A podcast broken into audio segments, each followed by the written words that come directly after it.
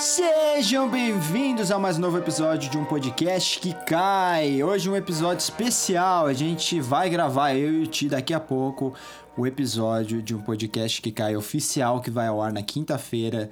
Então não se preocupe, a gente vai falar da guerra dos streamings como prometido na semana passada, mas eu estou sozinho aqui. Estou sozinho sem o Thiago hoje, né, para discutir de uma forma mais profunda, digamos, né, os indicados ao Oscar 2021, né? Se eu não me engano, é a edição número 94, é isso? 90 foi em, dois, em 2018. 9, 20, 21, 93. Eu ainda sou horrível em matemática. Me desculpa, mãe, me desculpa, pai, pelos gastos que vocês tiveram com educação primária. ai, ai. Então, tem muita coisa pra gente falar. É, e é por isso que eu preferi fazer o episódio sozinho, porque o Ti tá trabalhando, ele tem live, ele não tá com os horários difíceis, infelizmente eles não estão parando, né? Mesmo quando a determinação é que a produtora em que ele trabalha parasse. Então, eu queria fazer um vídeo, aí eu fiz um vídeo de 43 minutos, e aí o Instagram eu descobri que você não pode postar lá. é só se fosse a live. Só que o problema de fazer a live é que sozinho assim é meio chato. Então eu estou gravando esse podcast especial sobre os indicados. A gente vai passar por todas as categorias, com exceção das categorias de curta, que eu até pensei talvez a gente possa falar do curta do Almodóvar. Ele não foi indicado, então nem, nem não, vamos, não vamos falar sobre nenhum curta-metragem, porque infelizmente eu não vi nada. E como eu falei ano passado, é muito difícil ter acesso aos curtas-metragens aqui no Brasil. Lá nos Estados Unidos, não. Porque eles fazem sessões especiais para você assistir os curtas no cinema. E qual, quando eu estava lá, eu participei de uma dessas sessões e foi maravilhoso, porque é, você é, é bom ter acesso a esses filmes. Vamos lá, começando por melhor filme. Nenhuma surpresa aqui.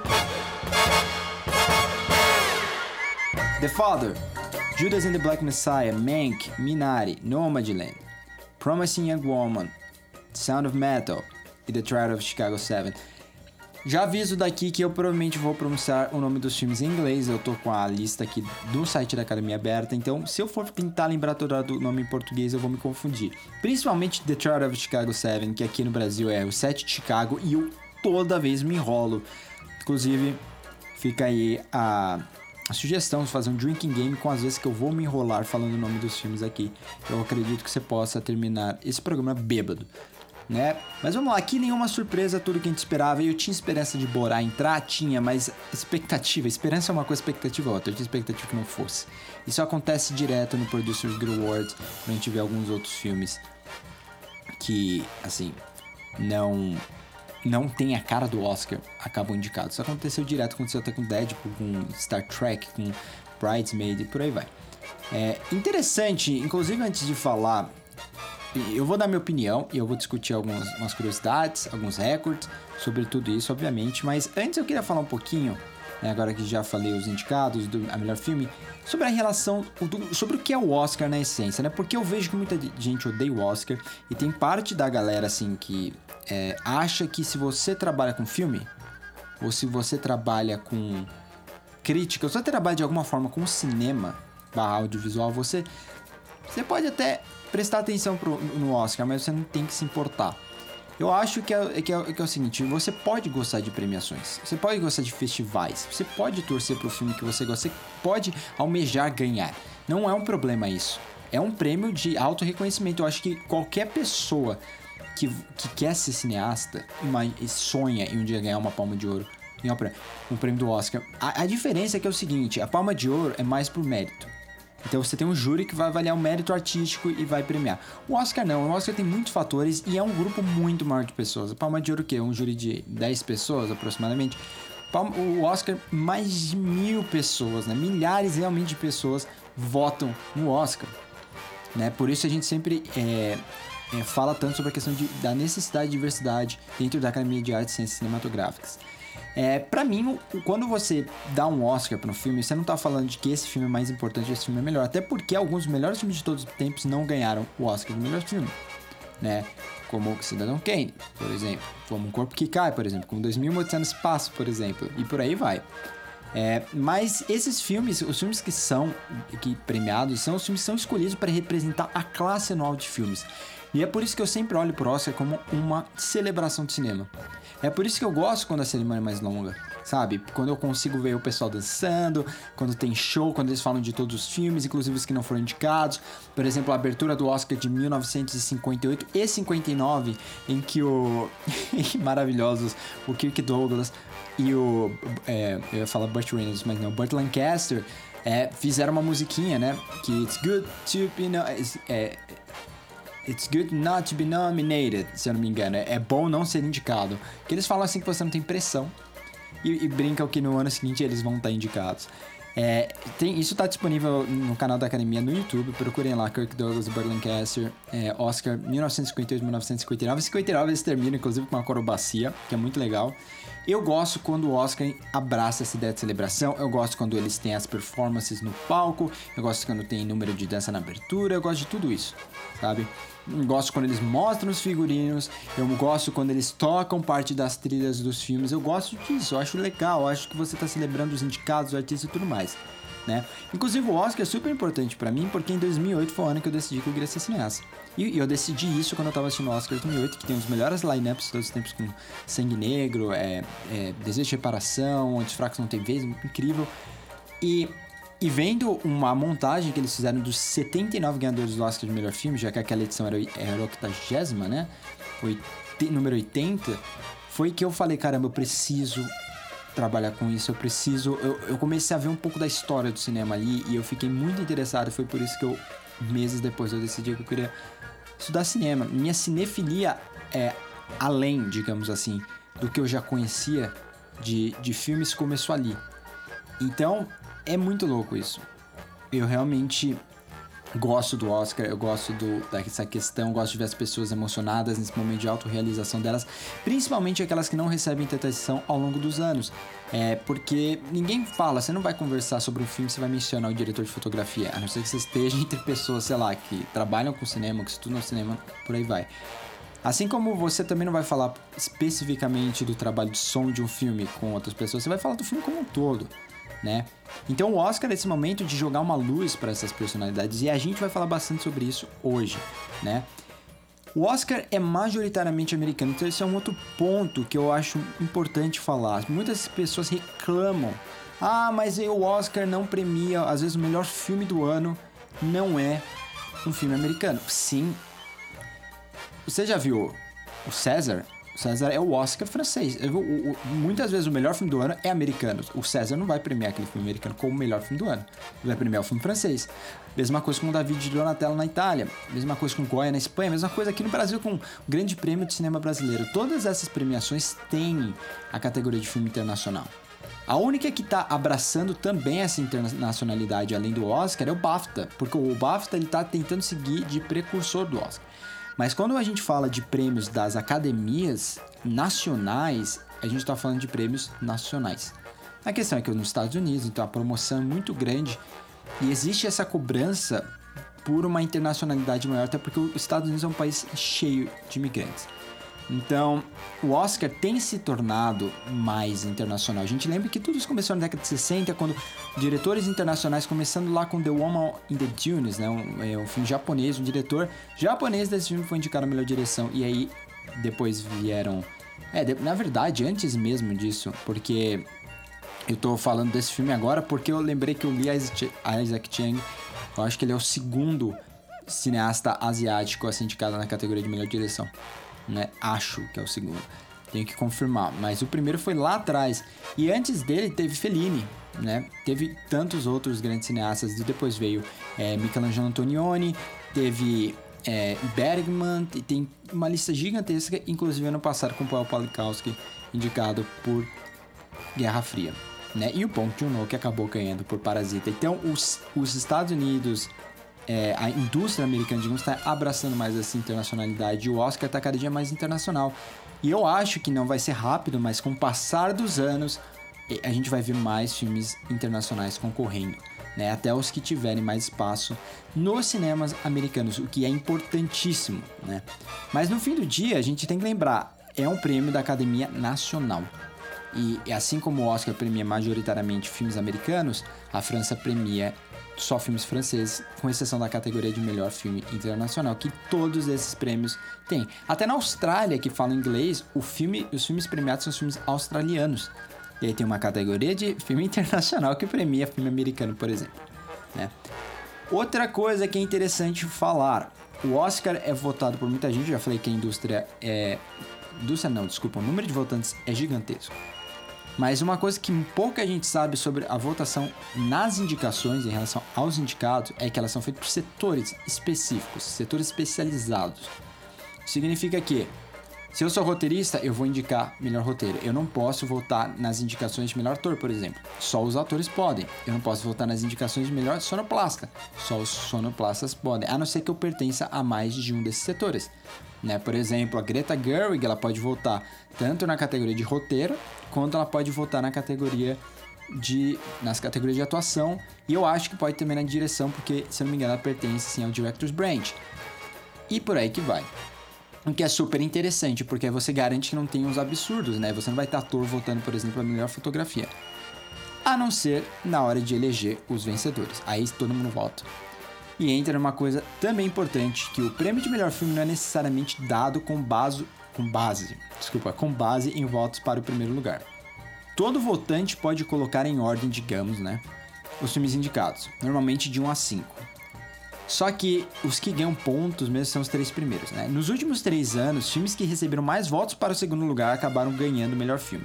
Por causa de, de uma discordância, uma divisão maior que se tem sobre o primeiro lugar. Isso é natural, né? A maioria das pessoas vão, é, é, acho que assim, na maioria dos anos, né?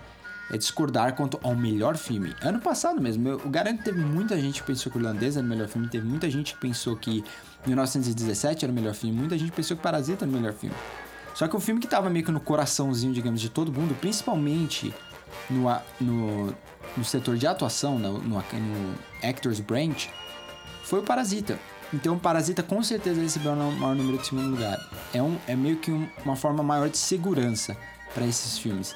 No ano anterior foi a mesma coisa, né, com Green Book. Antes disso foi a mesma coisa com A Forma d'Água. Antes disso a mesma coisa com Moonlight né? Então, o segundo lugar, esses votos em segundo lugar têm sido muito importantes e, e é o que está fazendo do Oscar um, uma premiação, digamos assim, mais imprevisível. E eu gosto disso. Eu gosto quando você não precisa de. Obviamente, eles vão te ajudar a prever, mas quando você não precisa depender dos, dos sindicatos para te falar quem vai ganhar um prêmio. O Oscar tem que ser uma coisa específica, é um prêmio da academia e não é o mesmo prêmio que os outros. É, dá uma raiva quando todas, por exemplo, o Critics' Choice Awards está cada dia tentando mais se tornar um precursor do que uma premiação própria. Então eles não estão necessariamente premiando os filmes que eles acham melhores, mas eles estão premiando os filmes que eles acham que vai ganhar o Oscar. Para ganhar essa área, área de precursor, como o Globo de Ouro ganhou muito tempo atrás. Apesar de que isso é uma notícia falsa, porque o Globo de Ouro nunca foi precursor de nada no Oscar. Dito tudo isso, estamos de volta a, aos indicados aqui. Ator, né, principal.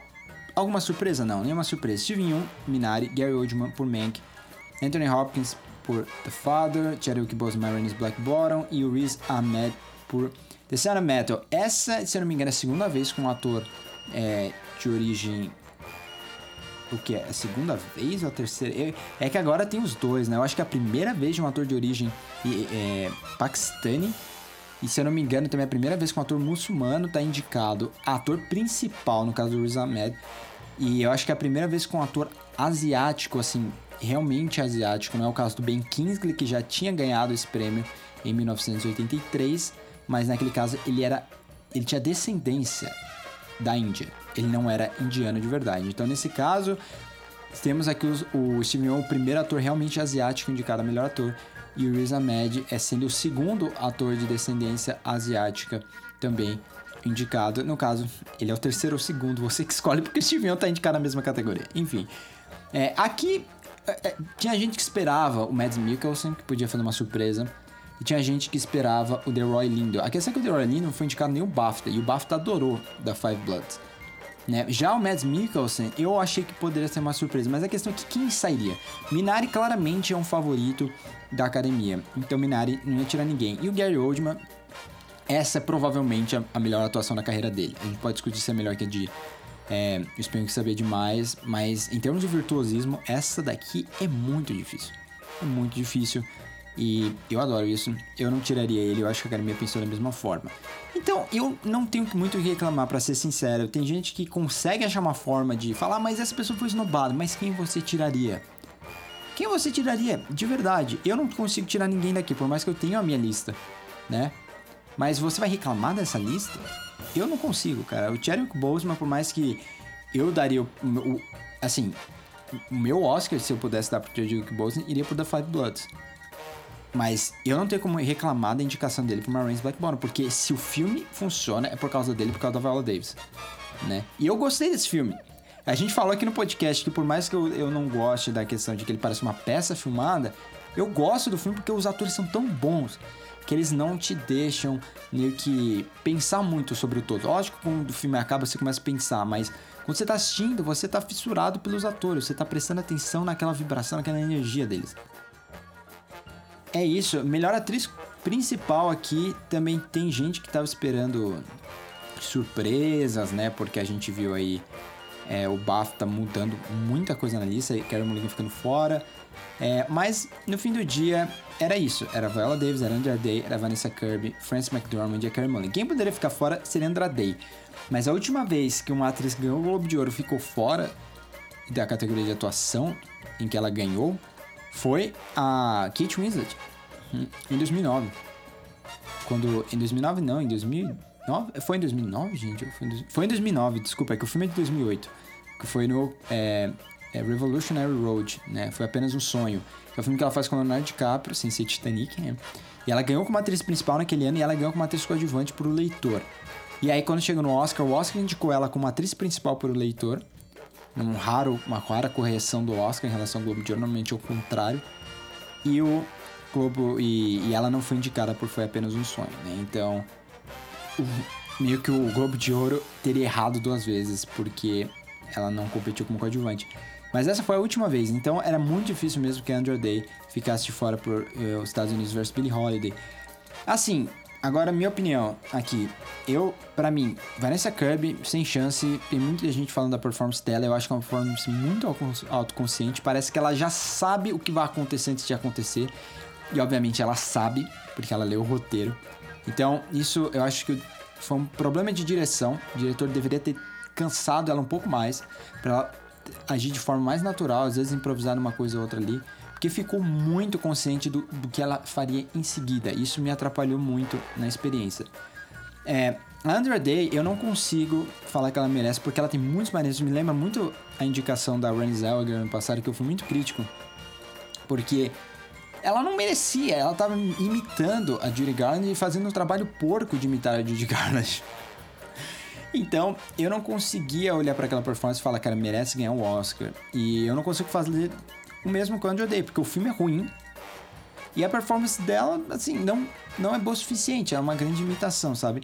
A Frances McDormand, maravilhosa. Carey Mulligan é, é, seria minha favorita para ganhar. E a Viola Davis. Eu acho que a Frances não merece ganhar pelo seguinte: a gente, o Thiago fala isso direto. Quando você já ganhou dois prêmios, você, a gente tem que pensar umas cinco vezes antes de premiar pela terceira vez. Vale a pena te dar um terceiro prêmio agora? Não, não vale.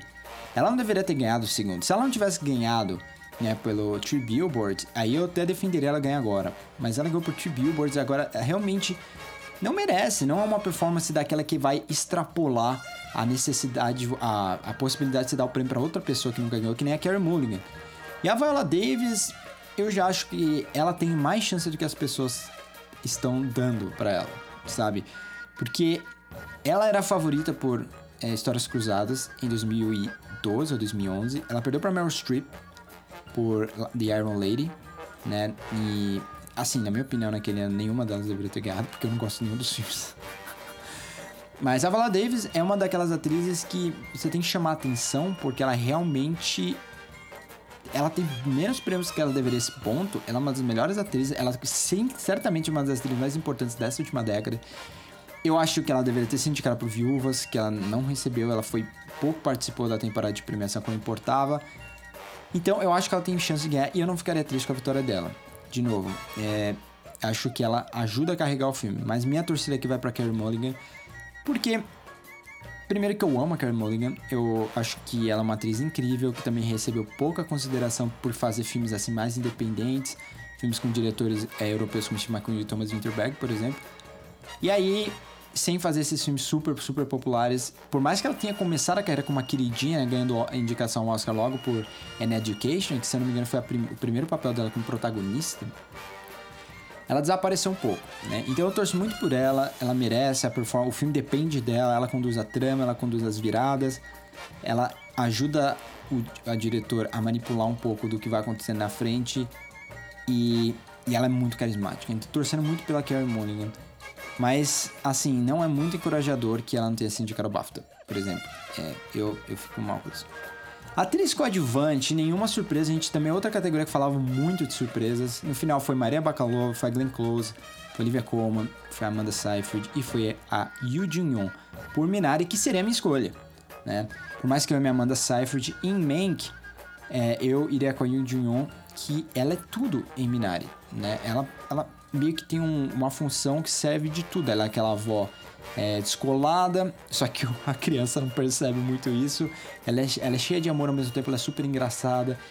E, e eu não diria que ela, ela, ela coloca uma carga moral assim na narrativa, não. Eu acho que ela coloca uma carga de compaixão na narrativa. Uma compaixão que não existe no momento em que ela chega entre os dois protagonistas. Então ela é extremamente necessária. Ela desempenha uma função exata de um personagem coadjuvante. Tá ali para auxiliar a trama, para auxiliar os personagens principais de uma forma muito bonita. A mãe da Seyfried faz o mesmo em Mank e, e assim, por mais que eu ame ela, adoraria vê-la ganhando sim, mas eu acho que o prêmio dela é essa indicação porque existem opções melhores, como Olivia Colman em O Pai, que eu também acharia que ela tem chances de ganhar, até porque a categoria tem aberto antes do SEG, mas no fim do dia... ela foi indicar ao BAFTA, e o BAFTA é uma premiação britânica que adora premiar britânico, então eu, eu não sei o que pensar. Eu diria que tá entre a Maria Bakalova e a Glenn Close. Maria Bakalova, ela é uma atriz principal concorrendo como coadjuvante. Então a gente sabe que ela tem mais tempo de tela do que, a Glenn Close, por exemplo. E a gente sabe que é um filme que ela chama muita atenção. Eu acho que ela é a favorita absoluta aqui. Só que a Glenn Close tá indo para oitava indicação ao Oscar. Então, o, os únicos atores na história a serem indicados oito vezes ao Oscar e, e não terem ganhado agora são Richard Burton e Glenn Close. Richard Burton e Glenn Close. Sim, senhoras e senhores, é... só tem dois. Então, se ela não ganhar, ela vai, ela vai chegar ao nível de lenda, como Richard Burton é, de uma forma que não é muito agradável. Porém, é, assim, na, na história da academia, as estrelas que são homens normalmente ganham o Oscar de forma tardia. São poucos atores que morreram sem ganhar um Oscar e foram indicados múltiplas vezes, as grandes estrelas. O que me vem à cabeça no momento é o Peter O'Toole, que foi indicado sete vezes e nunca ganhou. Inclusive, contracenou com o Richard Burton em Beckett, de 1964. O Peter O'Toole, ele uma lenda, mas era um ator assim mais de palcos, né? Mais do, do stage, eles falam um ator britânico, daquela elegância e tudo mais. E a última indicação dele veio depois de um longo período de tempo e foi por Vênus em 2006. E onde ele não tinha chance, mas ele ganhou um Oscar no horário. No caso do Richard Burton, ele morreu antes de fazer 60 anos, se eu não me engano. Deve ter morrido com 56 por aí, alguma coisa assim. Então, eu acho que é aquela coisa, se ele tivesse vivido por mais tempo, eu acho que ele teria ganhado um Oscar, assim, no fim do dia, porque ele. Richard Burton a academia adorava ele, não é à toa que ele foi indicado oito vezes. É que ele pegou uns anos também que eu, eu, vamos assumir aqui, anos muito difíceis, né? Que ele perdeu pro Rod Steiger em 1967. Não, não, desculpa. Ele perdeu pro Paul Scofield em 1967 por, um filme que era super queridinho da academia, que era é, The Man for All Seasons, né? O Homem que Não Vendeu Sua Alma. Então, que é um que é já, já era um clássico assim do teatro, que trazido pro cinema, numa época em que eles pre... assim, os filmes saíam do o teatro, a peça acontecia e ia direto pro cinema, né? Então, aproveitava o momento. Aconteceu mesmo com Oliver, se eu não me engano, né? Em 1969, quando ganhou o melhor filme é, sobre é o filme do Peter O'Toole, né? O Leão no Inverno e sobre Funny Girl da Barbara Streisand. Então, assim, e com os atores homens demora mais. A gente vê que o Leonardo DiCaprio demorou para ganhar. A gente viu que o Jeff Bridges só foi ganhar com 60 e poucos anos, a vez que o Brad Pitt só foi ganhar agora. E outras estrelas ainda não ganharam, que não Tom Cruise, por exemplo, até porque parou de forçar. Mas as atrizes é o contrário. Normalmente elas ganham jovem. Normalmente elas ganham no começo. Então a gente vê a Jennifer Jones, pô, ela foi indicada várias vezes, mas ela ganhou lá na primeira indicação. Ela virou favoritinha na academia. A Ingrid Bergman ganhou na segunda indicação. A Bette Davis, antes dos anos 40, já tinha dois Oscars. A Catherine Hepburn ganhou em 1935 ou 36 por Morning Glory, né? E, e depois foi ganhar três Oscars seguidos na década de 60 e 80, né? Ela ganhou duas vezes por é, Adivinha Quem Vem Pra Jantar, Leão no Inverno, e depois em 1981 ou 82 por The, On a Golden Pound, Um Lago Dourado. Então, isso acontece quando a, a gente vê pela própria Jennifer Lawrence, foi indicada é, três vezes, logo de cara, é, ganhou uma. E era a favorita na outra, acabou perdendo pela Lupita Nyong'o. Né? A Emma Stone já ganhou. Né? A outra que demorou mais para ganhar foi Julianne Moore, mas é, são casos raros. Né? Julianne Moore, Amy Adams, né? E agora Glenn Close. A Amy Adams, inclusive, pode se igualar a Glenn Close, porque ela já tem muitas indicações e nunca ganhou. Mas ela vai ganhar em breve, eu tenho certeza, porque a academia gosta muito dela. A Glenn Close é estranha. É estranho o caso dela, porque eu jurava que ela teria ganhado há dois anos atrás, quando ela perdeu pro Livia Coma. Eu jurava, jurava, sabe? Há dois anos atrás ou foi ano passado? Nem lembro mais. Esse, esse é o nível. É, dois anos atrás, é dois anos atrás. A favorita é de 2018. Mas ela foi indicada, tipo, no começo da carreira por filmes incríveis, que nem é, é, Ligações Perigosas, ela perdeu. Então, é um caso difícil. Inclusive, a, quem contracenou com ela em Ligações Perigosas foi a Michelle Pfeiffer, que também nunca ganhou. Então, são casos assim paralelos. Vai ver, isso é coisa das atrizes do final da década de 80. Né? Mas a Michelle Pfeiffer tá muito tempo também longe, assim, do, desses filmes, assim, longe de grandes papéis, né? A gente sabe como é difícil ir na, na no Oscar. O Oscar, é, Oscar não, desculpa, em Hollywood. E você vê grandes papéis para mulheres mais velhas, né? Só parece que todos eles vão para Meryl Streep, que é uma sacanagem. Enfim. É, eu acho que vai ganhar Maria Bakalova, por esses por motivos que eu acabei de falar. Até uma forma de premiar o Borat. Ator coadjuvante a gente vai falar daqui a pouco. Porque tem, tem muita coisa para falar sobre ator coadjuvante e eu não quero falar agora. Animação, temos um, um recorde aqui que é interessante, que é a primeira vez que, um, que dois filmes da Pixar disputam. A Pixar tá aí tanto tempo sendo premiada que eu jurava que isso tinha acontecido antes e eu parei para ver não. não o, o Bom Dinossauro não foi indicado em 2016 com Divertidamente, né? Não ficou de fora. E um filme muito pior que o Bom Dinossauro, que é o caso de Onward, né? Foi indicado a melhor filme de animação. É difícil, assim. Aqui o melhor filme é Wolfwalkers, para mim facilmente.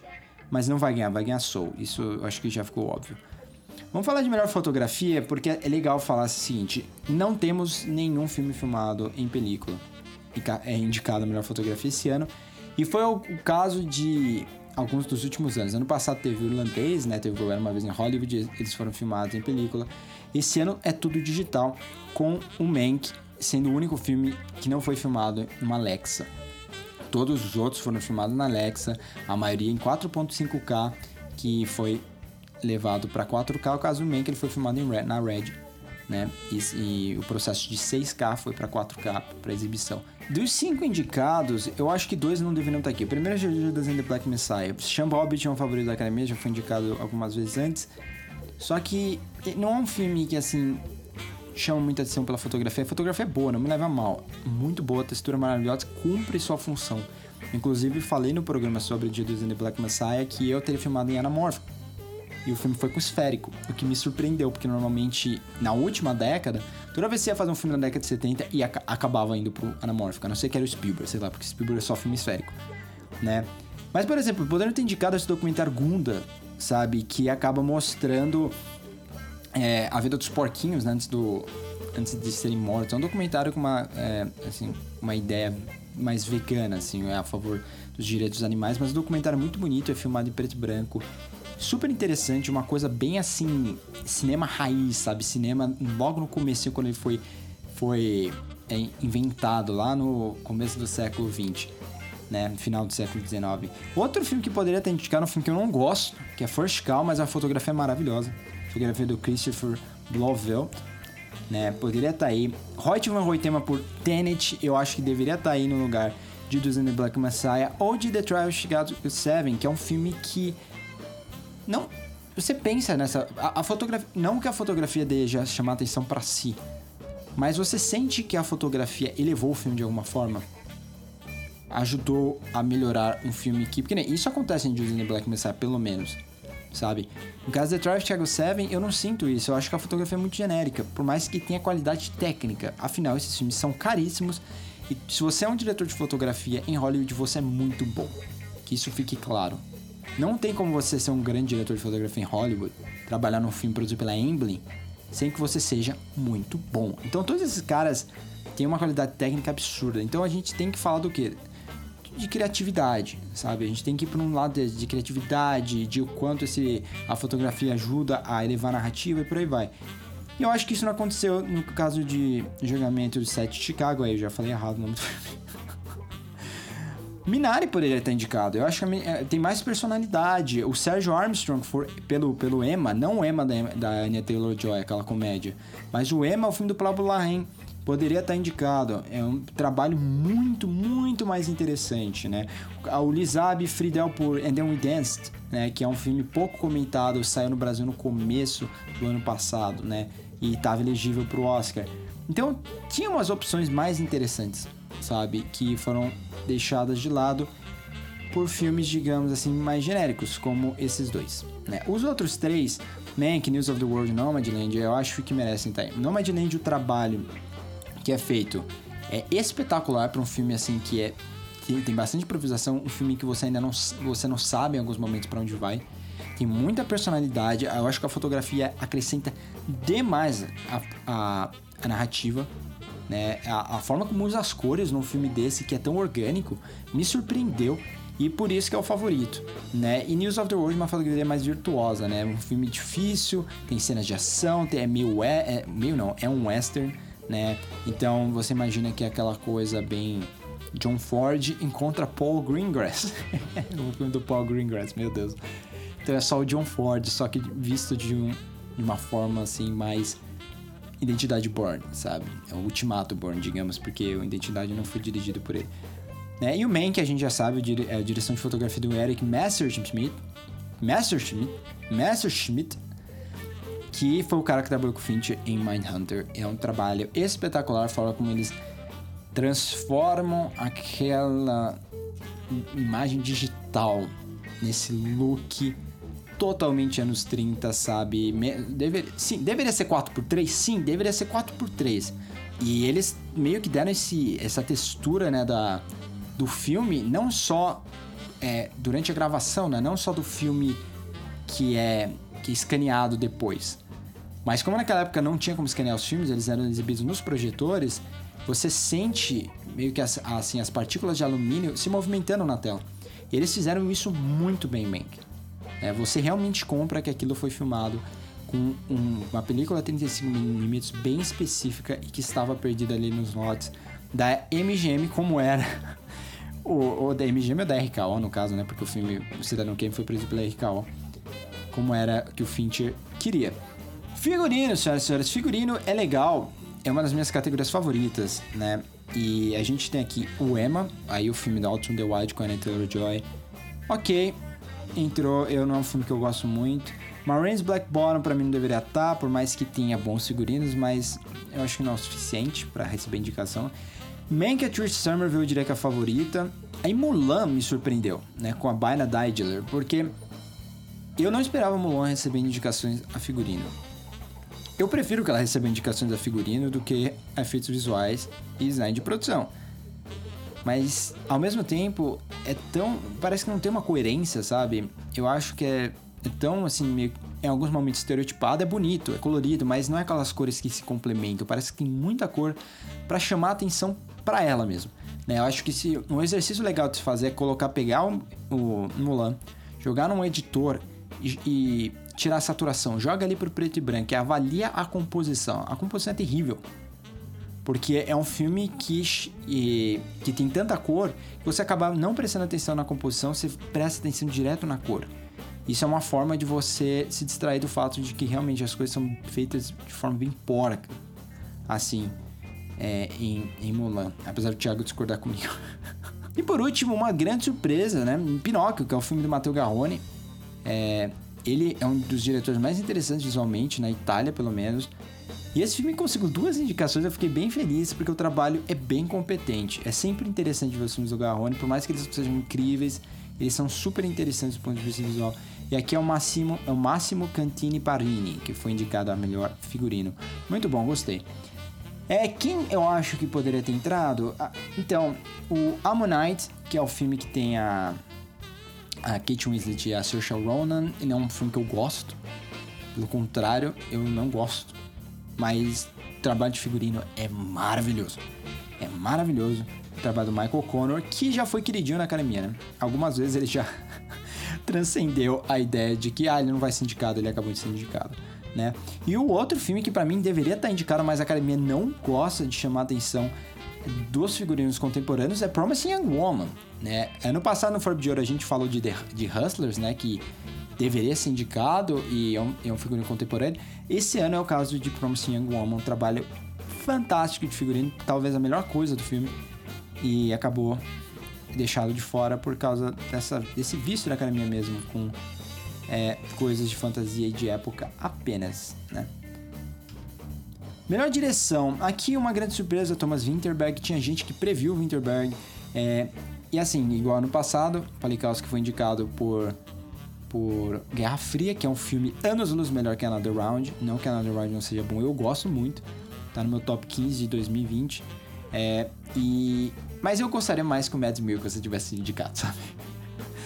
Eu acho que ele, no caso de Another Round, eu acho que faria mais sentido uma indicação pra roteiro original, no caso. Não que ele não mereça esse cara, tipo, ele é sensacional, ele deveria ter sido indicado em 99, inclusive, e ganhado o Oscar de melhor filme estrangeiro naquele ano terrível, um dos piores Oscars de todos os tempos, em 1999, em que A Vida é Bela ganhou filme estrangeiro e mais outros três Oscars.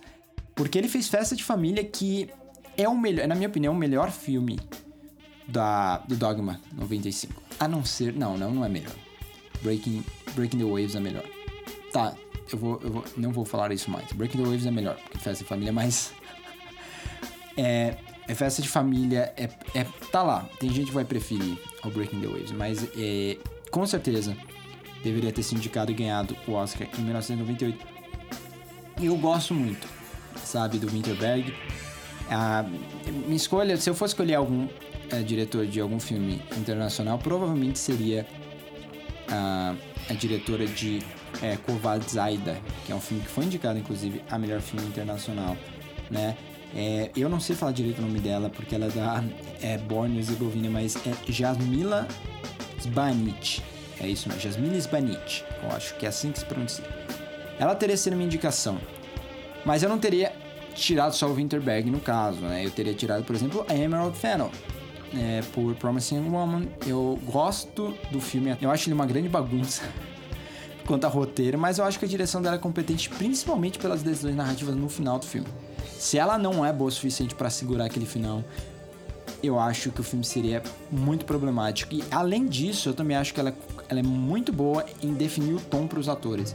Por mais que esse filme seja uma bagunça no roteiro, o tom é bem definido assim na maioria dos momentos difíceis, sabe? Você vê quando deixa de ser uma comédia romântica para virar um filme de vingança e quando volta, sabe? Você consegue perceber certinho. Ela mescla muito bem, faz esse fade de uma forma muito competente. Né? E dirige muito bem os atores, né? O roteiro que não ajuda mesmo, os diálogos são terríveis, é, tem cenas em que você fala, putz, isso não é a melhor opção de ação para esse momento, você não precisava voltar para cá e tantas outras coisas que eu não vou entrar em detalhes agora. Tem um episódio, inclusive, falando só disso. Mas eu não teria indicado. Eu teria ah, indicado, como eu falei, ou a Jasmine Sbanich, né, que eu acho que faz um trabalho super interessante, ou Florence Zeller, que é um dos dramaturgos e novelistas mais importantes desse século e que se mostra um diretor extremamente competente, como todos têm falado.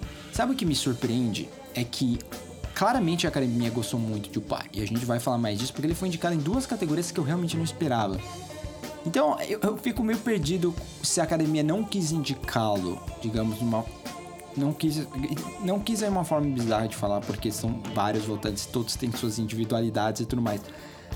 Mas me, me surpreende um pouco será que eles não quiseram colocá-lo porque pô vamos fazer história com a Emerald Fennel e com a Closal juntas que vai ser a primeira vez na história que vão ter duas mulheres indicadas na categoria de direção no mesmo ano é, ou eles, eles deixaram de fora porque foi essa coisa, ah, se a gente, a gente qual diretor estrangeiro, entre aspas, a gente vai colocar o Zeller ou o Winterberg, o Zeller francês ou o Dinar Marquês. O Dinar Marquês tem um, assim, digamos, tem uma bagagem maior. Eu acho que isso entrou em consideração, porque o Zeller, se não me engano, esse é o primeiro filme que ele dirige, ou o segundo filme que ele dirige, né, baseado numa peça que ele escreveu, que é muito, muito importante, uma peça muito famosa que já foi para Broadway, foi para West End, foi adaptada sem a permissão dele para o filme francês já. E aí ele fez essa versão inglesa. Então, é, eu acho que no fim do dia eles acabaram escolhendo um diretor internacional e foram com Winterberg pelo histórico.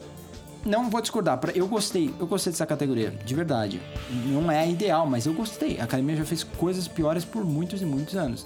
Ano passado, como vocês sabem, indicou o Todd Phillips por Coringa. Tem alguém tão ruim quanto o Todd Phillips aqui? Não. Eu vou pular aqui pra edição, tem documentário, mas eu acho melhor documentário até falar com o Ti, porque ele viu um dos filmes, inclusive ele indicou um dos filmes que tá indicado aqui, né? Mas montagem, edição é interessante porque a gente tem um pai que me surpreendeu nessa categoria, provando que a academia gostou muito do filme, deixando Mank de fora eu amo Mank, mas aqui eu concordo. Eu acho que Mank não deveria ter indicado, porque o maior problema de Mank é, é, Eu acho que é um pouco do ritmo. Não que eu acho que é um filme lento, assim. E, digamos, é um filme mais lento, mas não que eu acho que é um problema esse lento. Eu só acho que eles exageraram muito nos feitos. Né? Eles quiseram forçar muito mais referência ao tipo de, de transição que o Wells fazia por causa do teatro, e o Fincher fala sobre isso, inclusive, nos podcasts sobre Mank, que de certa forma, ficou. Não é exagerado, mas eles, eles ficaram batendo na mesma tecla, sabe? Do começo ao fim com essa montagem. Uma forma de estabelecer uma linguagem. Mas eu acho que atrapalhou um pouco do ritmo, digamos assim. Então, para mim, Mank não ser indicado, ok. Não tenho problemas algum com isso. É, e prefiro, inclusive, o pai tá aqui indicado. prefiro que Nomadland esteja indicado. Promising Young Woman, ah, não sei. Eu acho que não. Montagem, não sei se o filme, o filme tem um ritmo interessante. Tá, ok, vamos dizer que mereça a montagem. Mas, por exemplo, Covarde Zaida, pelo amor de Deus. Se a minha tivesse visto esse filme direito, deveria ter indicado Minari. Minari tem um ritmo muito mais interessante, eu acho que poderia ter indicado. Sound of Metal, ok, eu acho que super merece montagem, inclusive. Esse filme é um filme que parece tão simples, mas ele realmente é muito bem executado. E aí o set de Chicago, obviamente ser indicado, tem aquele momento, né, de você vai para frente, né, no, no que tá acontecendo no presente, vai pro passado, isso auxilia na narrativa.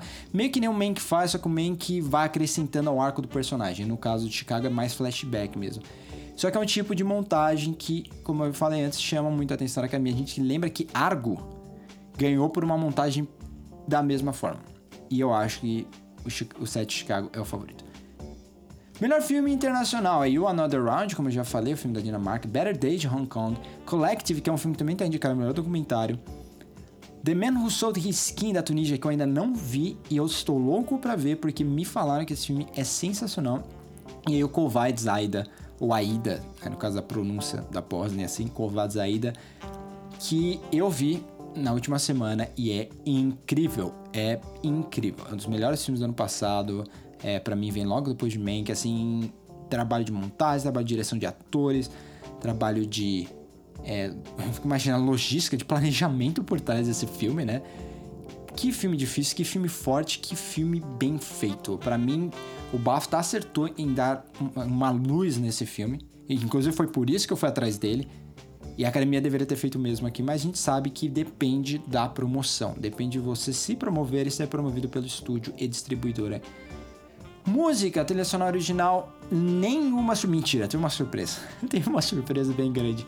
Da Five Bloods, que sim, a música é muito boa e ninguém tinha indicado a Five Bloods a nada em relação à música. A música Terence Blanchard, que fez a trilha, a vida inteira a trilha dos filmes do Spike Lee. E agora é apenas a segunda indicação que ele recebe. A primeira foi há alguns anos atrás por Infiltrado na Clã, né? Então é meio louco que esse, essa seja a única né, indicação que o filme recebeu. Eu jurava que ia receber pelo menos, sei lá, design de produção, ou até fotografia. Foi indicado a fotografia no, no, no prêmio do, dos sindicatos, que eu achei estranho. Porque, tudo bem, a fotografia, quando é no passado, é muito interessante, mas no presente do filme é bem, bem digital, sabe? E acabou que essa foi a única indicação do filme. Os outros indicados foram Mank, Minari, News of the World e Soul. Mank Soul tem trilha sonora aí do Trent Reznor e do Atticus Ross, que são dois dos melhores compositores mais importantes dessa última década. Eu diria que ele junto do Desplat, né, o, diretor, diretor de fotografia, o músico francês que ganhou dois Oscars nessa última década, eles provavelmente são os mais importantes.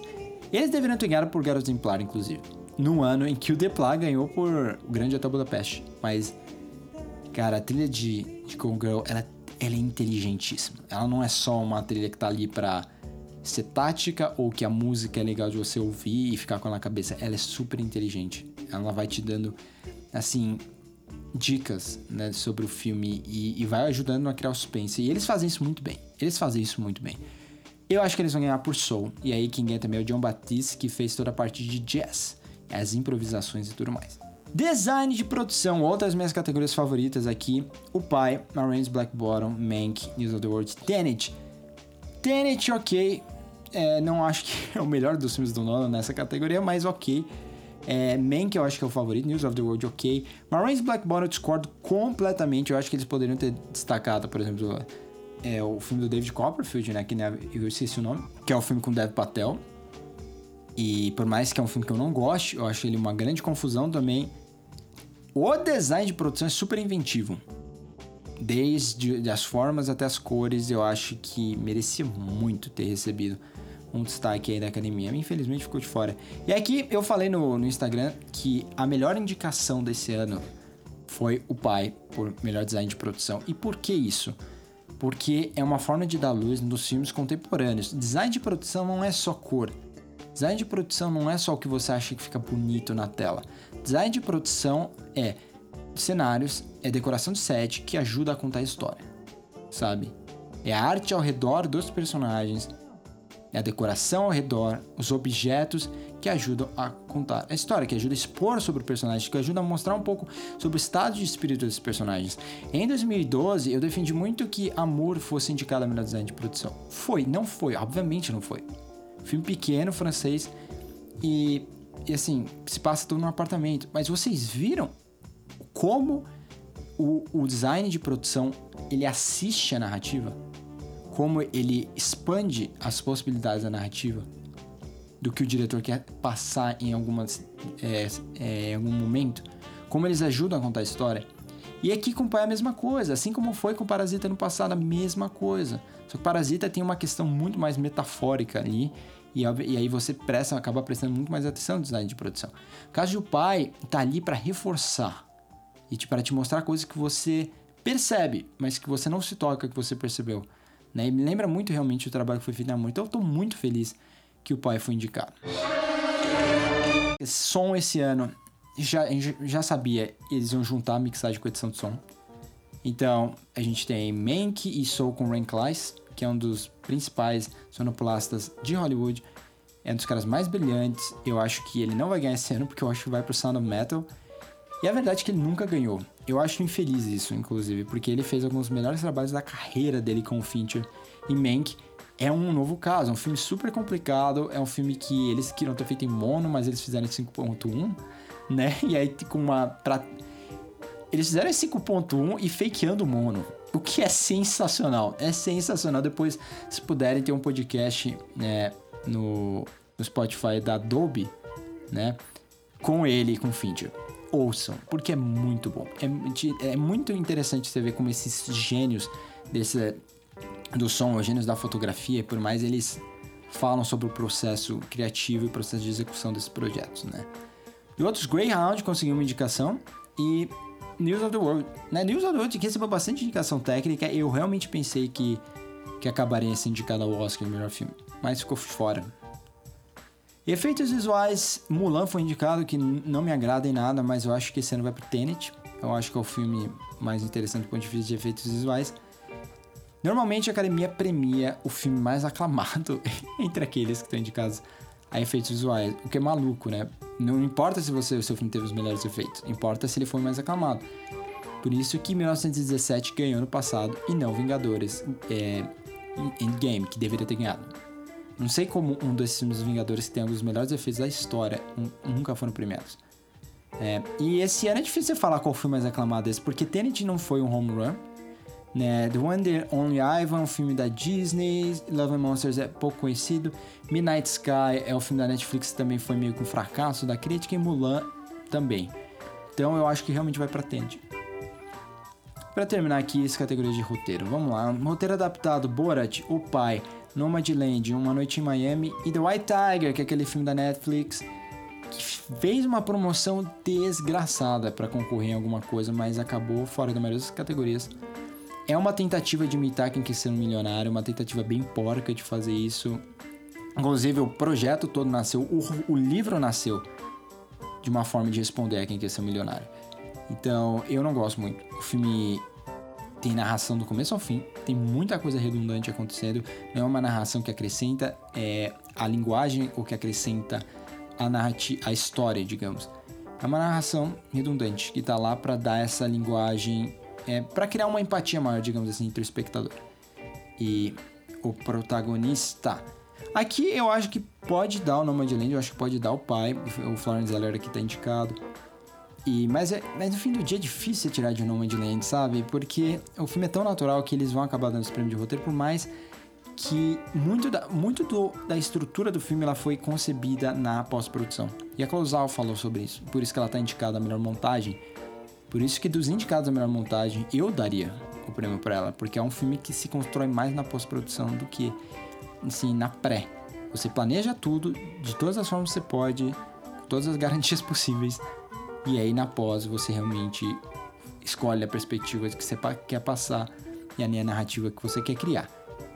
Né? Mas vamos ver, né? A Colossal, inclusive, é a primeira mulher indicada a quatro Oscars no mesmo ano e ela pode ganhar quatro. Se ela ganhar quatro, e ela tem chances reais de ganhar as quatro, ela vai se igualar ao Walt Disney, que são maiores ganhadores num único ano do Oscar. Então, roteiro original, a gente tem Judas and the Black Messiah, que eu acho uma escolha porca, eu não gosto muito do roteiro. Acho que eles não souberam. A gente falou muito disso no podcast, como o filme não sabe explorar a relação entre o, o protagonista e o traidor, digamos, entre o Judas e o Black Messiah, né, o Lakeith Stanfield e o Fred Hampton, que é o interpretado pelo Daniel Kaluuya. É, e isso para mim é um problema de roteiro. Isso você poderia ter desenvolvido melhor no roteiro. E não foi feito. Então não deveria ter indicado aqui Minari e Isaac Chung, entre esses que estão indicados, seria meu favorito. Espero, espero que ele ganhe, né? Mas duvido. Promising Young Woman, favorito nessa categoria. Emerald Fennel, também indicado a direção, como a gente falou. Sound of Metal, é, aí Darius Marder, que tinha chances, inclusive, de ser indicado a direção, ficou de fora, mas tá indicado aqui.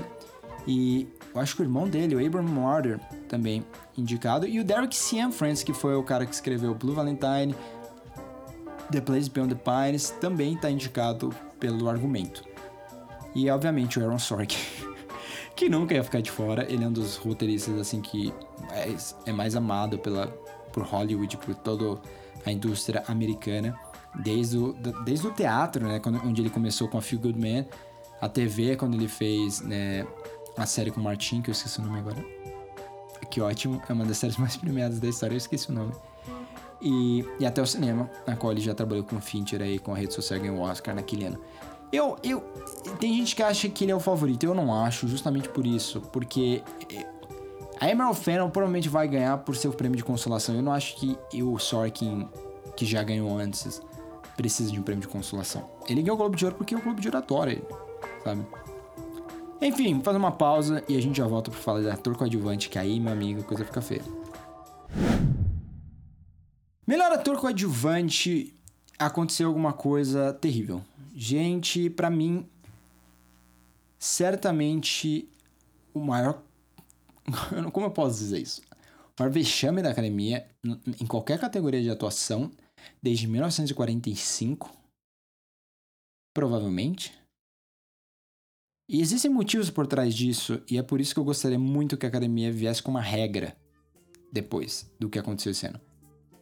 Vamos lá. Sacha Baron Cohen, o set de Chicago, né? Paul Racy, por The Sound of Metal. Esses são os únicos coadjuvantes de verdade concorrendo na categoria de ator coadjuvante. Então, enquanto a gente tem, eu falei na categoria de atriz coadjuvante, que a Yoo Jung-yoon e a Amanda Seyfried, elas são o perfeito exemplo do que é uma performance de coadjuvante. Aqui é o contrário, porque Leslie Odom Jr., ele é um dos protagonistas de Uma Noite em Miami. O Lakeith Stanfield, meu Deus, o Lakeith Stanfield, ele é co-protagonista de Judas and the Black Messiah. Então, se a gente passou a temporada de premiações inteira falando que o Daniel Kaluuya não deveria estar concorrendo como coadjuvante, como que o Lakeith Stanfield está concorrendo como coadjuvante também? Um tá contra o outro aqui. Não faz sentido algum. Quem é o protagonista do filme? É o Jesse Plemons? Isso é, chega a ser racismo. Chega a ser puro racismo você olhar os dois o, o, Judas e o Black Messiah, num filme chamado Judas and the Black Messiah, são coadjuvantes. Como assim? Como assim? Que coisa absurda. É muito. Isso. Gente, tem gente que não se importa, mas eu, eu fico realmente bravo porque você não coloca sob, é, embaixo do spotlight performances que realmente mereciam, como Ben Mendelssohn no. no. em Baby Teeth. Ou como o, o Glenn Turman em Marines Black Bottom. Falam tanto do elenco de Marines Black Bottom, mas o, o, o resto do elenco ninguém lembra. Não. Como Domingo, por exemplo. O próprio Chadwick Boseman por The Five Bloods. Ah, mas ele foi indicado por Marines Black Bottom. Legal. Isso não significa que a performance de The Five Bloods não fosse merecedora de uma indicação no lugar de um desses caras que são protagonistas. É ridículo isso. É ridículo. E aí eu fico pensando, tipo, antigamente, quando você tinha performances realmente assim secundárias que estavam ali para apoiar a trama, personagens que às vezes não terminavam o filme, morriam no começo, sabe? Que nem o Ben Johnson, quando ele ganhou por é, Last Picture Show em 1971. Quando a, a Cloris Leachman ganhou pelo mesmo filme em 1971. Aquilo são performances coadjuvantes. A gente não vê mais isso. Agora são só atores principais ganhando como coadjuvantes. E, e, é de tirar o sério. É de tirar o sério porque é, você faz o filme. O que eu falei no começo, uma das coisas que eu gosto do Oscar é porque você chama atenção para pessoas que a, parte do público não se importa muito. Sabe? E quando você começa a premiar só as estrelas, que é o que a academia tá fazendo esse ano, só, só tem estrela indicada, e às vezes pessoas por nome, que nem o, o Leslie Odom Jr., sabe? ele, ele não é que ele tá mal, ele até merece estar aqui indicado, sabe? Mas quando você compara ele com quem deveria ser comparado, por exemplo, o Chadwick Boseman Raines, existe um gap gigante, sabe? Com o, o, o esqueci, o Riz Ahmed, também acho que existe um gap, são performances de, de outro nível em, filmes melhores, vamos ser sinceros, né? Só que o que a academia fez aqui é ridículo, é ridículo é, o, colocar os dois atores, de um, os dois protagonistas de um filme como coadjuvante, isso é coisa que o, que o Emmy faz com as séries de TV. Mas você pode fazer isso com as séries de TV, sabe por quê? Em algum episódio você tem um protagonista e em outro você é coadjuvante. Aqui não, aqui é um filme, não tem como você ser um pouco coadjuvante um pouco protagonista. E por que isso acontece? Vamos lá. A Warner Bros. estava promovendo o Lakeith Stanfield como protagonista e o Kaluuya como coadjuvante, o que já é ridículo. Só que, ao contrário do Globo de Ouro, que vai chegar pra academia e vai falar o seguinte: que vai falar, desculpa, que vai chegar pro estúdio e vai falar. Ei, você quer que esse ator concorra como coadjuvante, mas no fim do dia ele é protagonista. Como eles fizeram, por exemplo, com a Maria Bakalova esse ano.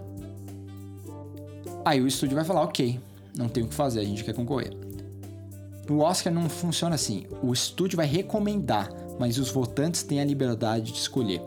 O que não pode acontecer, que fique claro, é atores serem indicados às duas categorias. Então, tem uma regra que foi criada em 1945, depois do Oscar daquele ano, que fala o seguinte: se atores receberem indicações tanto para ator principal quanto para ator coadjuvante, e o mesmo serve para atriz, obviamente, eles só vão concorrer pelo que eles receberam mais indicações. Porque o maior vexame da história aconteceu em 1945, quando Barry Fitzgerald foi indicado ao Oscar por O Bom Pastor, Going My Way, um clássico no Leo McCarey, tanto como ator principal quanto como ator coadjuvante. Vocês têm ideia do que eu estou falando? Ele recebeu votos que passaram da nota de corte, tanto para ator principal quanto para coadjuvante. E naquele ano, ele ganhou o melhor ator coadjuvante e perdeu pro colega do filme dele, né, que é o Bing Crosby, por ator principal. Então, a coisa mais. O maior vexame da história da academia numa categoria de atuação foi esse.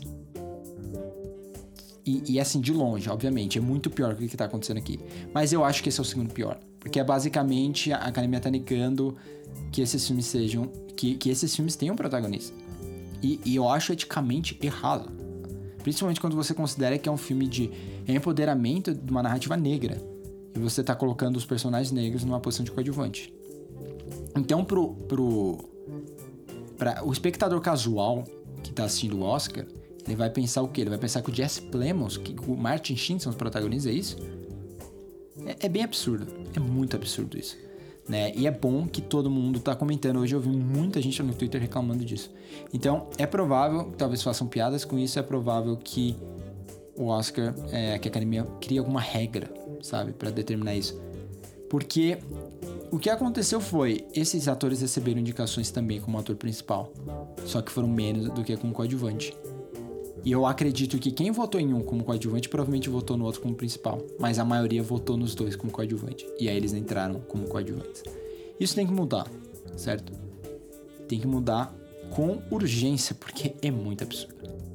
Então, é, eu consegui aqui falar sobre bastante coisas, né? A gente sabe que, por exemplo, a Netflix quase bateu o recorde da United Artists, que em 1940 recebeu, recebeu, né, 45 é, indicações ao todo. A Netflix recebeu 40 indicações ao todo esse ano, né, com dois dos filmes principais, no caso de Mank e os, os Sete de Chicago, recebendo indicações a melhor filme. A gente sabe também que esse ano é um, talvez seja um recorde, né, o maior número de filmes é, empatados como em segundo lugar com o número de indicações, né? Foram seis. Seis filmes receberam 6 indicações. E o primeiro foi o Man, que recebeu 10. De qualquer forma, espero que você tenha gostado da discussão. É, quando a gente for gravar o podcast que caiu, eu vou falar contigo bastante sobre algumas coisas específicas. Né? A gente provavelmente vai falar de novo sobre a categoria de ator coadjuvante.